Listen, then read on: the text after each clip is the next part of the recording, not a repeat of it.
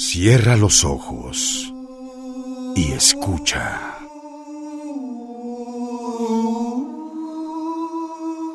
Ensayo sobre la ceguera por el Premio Nobel José Saramago.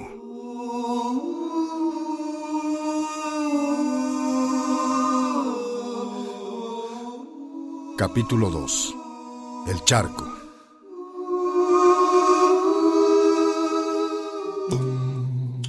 Después de perderse también en el Mar Blanco, un policía compasivo acompañó al ladrón a su casa. Nunca hubiera sospechado que fuera un delincuente a quien había tomado del brazo, no para que no se escapara, como en otras circunstancias podría ser el caso, sino para que el pobre no tropezara y se cayera. Podemos imaginarnos el susto de la esposa cuando al abrir la puerta vio al policía y al apenado prisionero, cuya miserable cara sugería más que una simple detención. Le ocurrió que quizás quisiera buscar la casa y sintió alivio, ya que su esposo robaba solo coches, que por cuestiones de magnitud no se esconden bajo la cama. Por otro lado, la joven de gafas oscuras, después de darse cuenta de que la pérdida de vista no era una consecuencia imprevista del placer, también fue acompañada a casa por un policía aunque en su caso el contexto picante disminuyó el drama. Su sentimiento de vergüenza era compatible, pese a los mojigatos hipócritas y pretenciosos virtuosos con los voraces rituales amorosos a los que se dedicaba. Hizo que apenas se atreviera a llorar mientras la evacuaron bruscamente del hotel e instalaron en un taxi que, según le dijeron, ella tenía que pagar, ya que en casos como el de ella, el Estado no se mete. La situación del oftalmólogo fue distinta. No nada más porque estaba en casa cuando pasó, sino también porque, por ser médico, no solía perder la calma. Fue capaz de encontrar su camino a la cama sin perturbar a su esposa dormida. Ahí se quedó despierto, esperando la luz del día que sabía que no iba a ver. En la mañana, mientras se levantaba su esposa, fingió dormir y así sintió el beso que ella le dio suavemente en la frente antes de salir del cuarto. Se permitió dos lágrimas que por lógica pueden haber sido blancas, pero sabiendo que ella volvería pronto, ya que la hora de ir a trabajar se estaba acercando, se levantó lentamente, dejándose guiar por el tacto. Ah, ya estás de pie. Sí, Buenos días, amor. Buenos días, cielo. Aunque dudo que el día será bueno, me pasa algo en la vista. ¿Qué? A ver tus ojos. No, no veo nada. Eso debería decirlo yo, porque no puedo ver. Supongo que me infectó el paciente al que vi ayer. ¿Cómo va a ser? ¿Y qué hacemos ahora? Advertir a la autoridad de sanidad, a la secretaría. Eso es lo primero. Si resulta ser una epidemia, deben tomar medidas. Pero si una epidemia de ceguera es inaudita. También lo es un caso de ceguera sin motivo. Sin embargo, ya hay por lo menos dos casos así. ¿Qué he hecho? Aléjate de mí. He estado toda la noche a tu lado cuando me debería haber dormido en la biblioteca con la puerta cerrada. ¡Qué tonto! ¡Qué médico idiota! No te acerques, cielo. Te podría infectar. ¡Aléjate! A ver, por favor, no digas esas cosas. Lo que deba pasar, pasará. Ven conmigo. Déjame. No, no, no te voy a dejar. ¿Qué quieres? ¿Tropezarte con los muebles mientras yo te observo desde mi burbuja segura para evitar contagio? Ven conmigo. Voy a buscar los números de teléfono que necesitas. Te llevo el celular.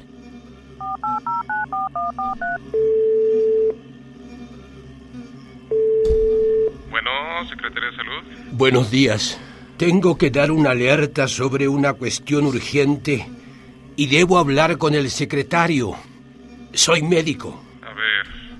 Me va a tener que dar más detalles antes de que le pase a uno de mis superiores. ¿De qué se trata? Lo siento, no se lo puedo explicar fácilmente, pero por favor créame, es muy urgente. Mm, claro que le creo. pero tengo mis órdenes. Si no me dice de qué se trata, no lo puedo ayudar. Es confidencial. De los asuntos confidenciales no se habla por teléfono. Le aconsejo que venga aquí, en persona. No puedo, no puedo salir de casa. ¿Quiere decir que está enfermo? Sí, estoy enfermo. Entonces llame a un médico, pero a uno de verdad. ¿Qué pasó? Ni siquiera me tomó en serio y me colgó. Pensar que esa gente tiene responsabilidades. De esto consiste el ser humano, mitad indiferencia y mitad malicia. Lo siento, amor. ¿Por qué no llamas al director de tu hospital? Te conoce. Que él se encargue de informar a las autoridades.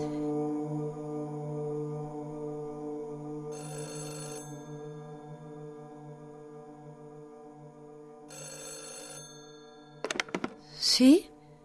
Sí, aquí está. ¿Sí? Hola. Le hablamos de la Secretaría de Salubridad. Uno de sus superiores nos informó de su situación y nos indicó que han encontrado más casos, incluyendo tres pacientes suyos. Necesitamos saber la identidad de las personas que le visitaron en su clínica ayer. Toda la información relevante está en los archivos. Si van a buscar a esas personas, yo los puedo acompañar. Mm, no será necesario. Espera un momento, por favor. Buenos días. Habla el secretario. Por parte del gobierno le agradecemos su conciencia cívica. Gracias a ella seremos capaces de controlar y frenar la situación. Ah, y dentro de un rato una ambulancia irá a recogerlo. Mientras tanto, haga favor de no salir de su casa. Sí, secretario.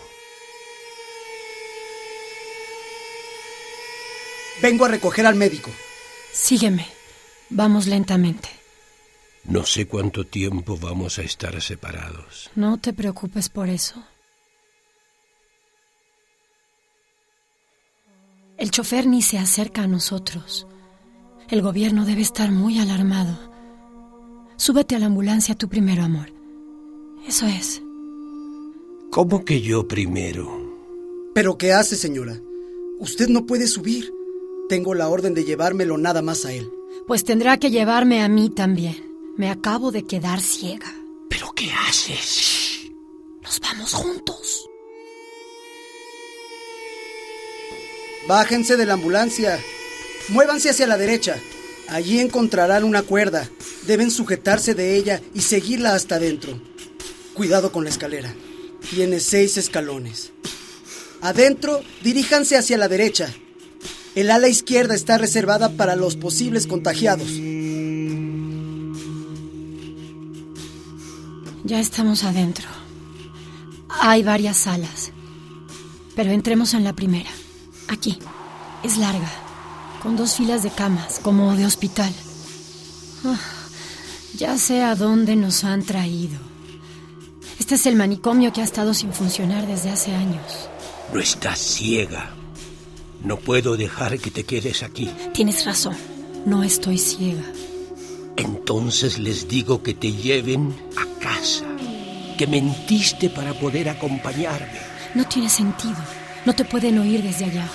Además, casi seguramente me quedaré ciega uno de estos días o en cualquier momento. Por favor, vete a casa. No insistas. Y además no hay posibilidad de que los soldados dejen que me vaya ahora. No te puedo forzar. No, amor, no puedes. Me quedo para ayudarte a ti y a los demás que puedan venir, pero no les digas a los otros que puedo ver. ¿Qué otros? ¿No crees que vamos a ser solo tú y yo, sí? Esto es una locura. ¿Qué esperabas? Estamos en un manicomio. Los otros ciegos llegaron juntos, uno tras otro. Primero el primer ciego que conducía el coche. Después el ladrón del mismo coche. La joven de gafas oscuras y el niño visco, sin su madre, a quien le faltó el ingenio de la esposa del oftalmólogo para declararse ciega cuando no le pasaba nada. El niño lloraba por su madre y la joven de gafas oscuras trató de consolarlo, diciendo, Ya viene, ya viene. como si pudiera ver a la madre entrando por la puerta. Los cuatro se acercaron torpemente, sentándose en la primera cama con la que tropezaron. La mujer vidente los observó. tensos, temblando, cada uno trayendo su propio temor y amenaza. Somos dos aquí. ¿Cuántos son ustedes? Creo que somos cuatro. Estamos yo y este niño pequeño. Yo quiero a mi mamá. ¿Quién es más? ¿Por qué no hablan los otros? Yo estoy aquí. Y yo. Atención, atención, atención. El gobierno lamenta haberse visto obligado a ejercitar lo que considera su deber legítimo de proteger a la población de esta aparente epidemia de ceguera, por ahora conocida como la enfermedad blanca. Estado es consciente de sus responsabilidades y confía en que los honorables ciudadanos a los que va dirigido este mensaje también tomen las suyas. Pedimos que escuchen atentamente las siguientes instrucciones. Primera, los internos son responsables de lavar su propia ropa a mano. Segunda, salir del edificio sin autorización acarreará la muerte instantánea. Tercera, tres veces al día contenedores con comida se depositarán en la entrada principal. Cuarta, los restos de la comida, igual que los contenedores, platos y cubiertos, todos de material combustible, han de quemarse en el patio del edificio. Quinta, los internos son responsables del posible daño causado por el fuego. Sexta, en caso de un fuego fuera de control, sea accidentalmente o no, los bomberos no intervendrán.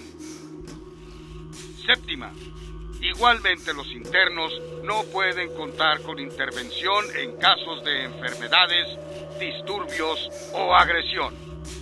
Octava, en caso de muerte, independientemente de la causa, los internos enterrarán el cadáver en el patio sin formalidades. Novena, contacto entre los pacientes y las personas sospechosas de ser contagiosas ha de tener lugar solo en el corredor central del edificio. Décima, en cuanto los sospechosos de ser infectados se queden ciegos, serán transferidos a la otra sala. Undécima. Este anuncio se repetirá diariamente para el beneficio de los recién llegados. El gobierno y la nación esperan que todos cumplan con su deber. Buenas noches. Quiero a mi mamá.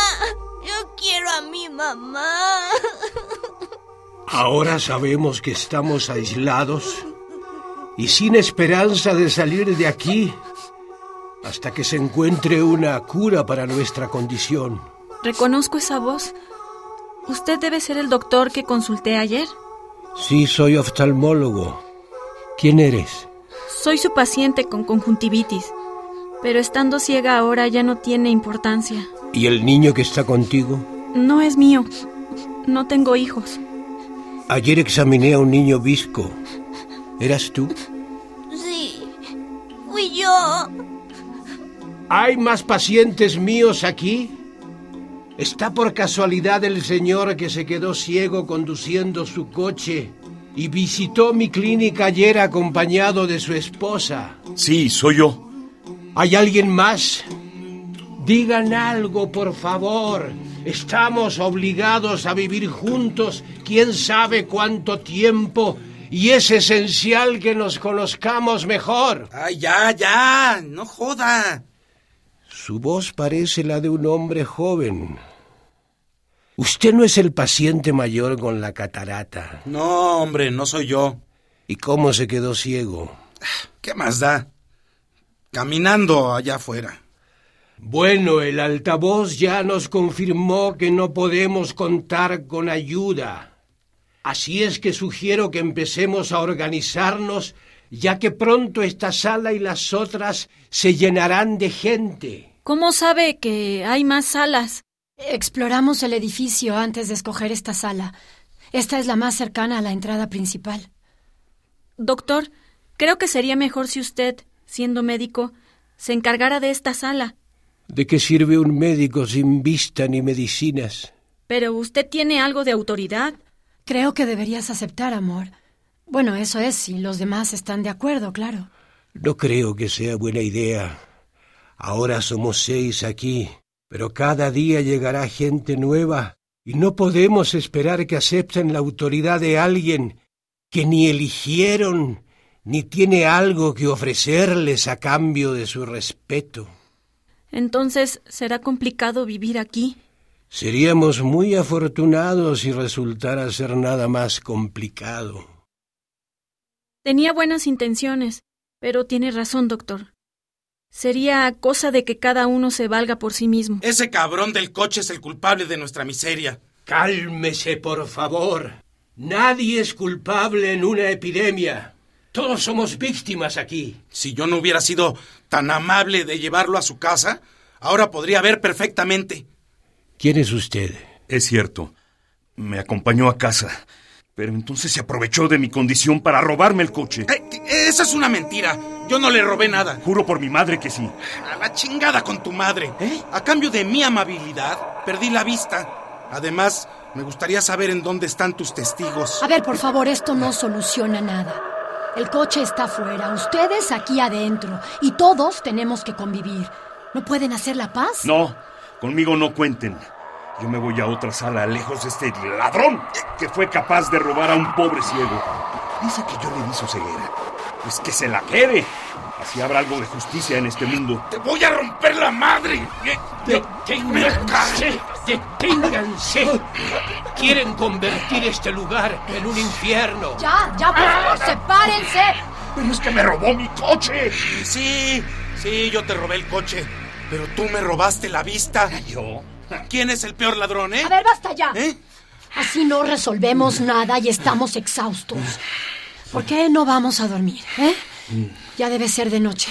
Yo tengo que hacer pipí. Carajo. Yo también necesito miar. Cuida tu lenguaje, que hay un niño aquí. Quizá yo pueda localizar los baños. Recuerdo haberlos olido. Creo que deberíamos ir todos. Así sabremos el camino cuando haga falta. Formaremos una fila y mi esposa nos guiará. Vamos a hacer una línea y que cada quien ponga la mano en el hombro de quien tenga delante para que nadie se pierda.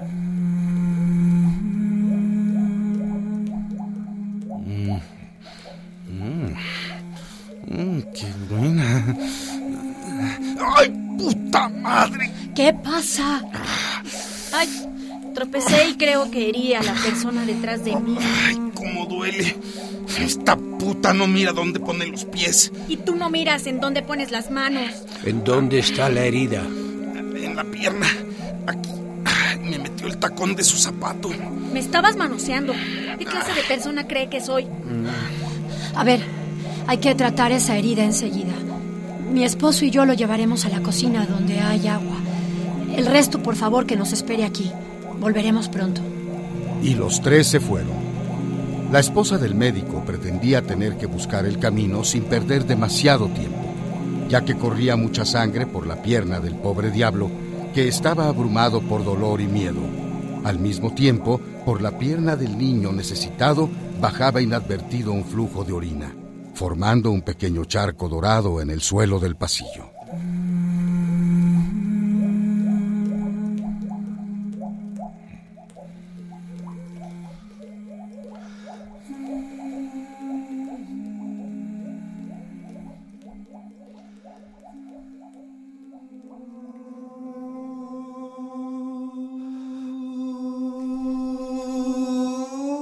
Ensayo sobre la ceguera. Por el Premio Nobel José Saramago. Versión libre de Etzel Cardeña y Sophie Reimann. Dirección Eduardo Ruiz Aviñón. Grabación Francisco Mejía. Postproducción y asistencia Fabiola Rodríguez. Música original Juan Pablo Villa. Actuaron en este capítulo Gabriel Pingarrón, Elena de Aro, Mauricio Davison, Roberto Coria, Juan Ibáñez, Javier Centeno, Deida Palomar, Simón Guevara, Ana Luisa Campos y Juan Stack. Producción Radio UNAM y descarga cultura.unam.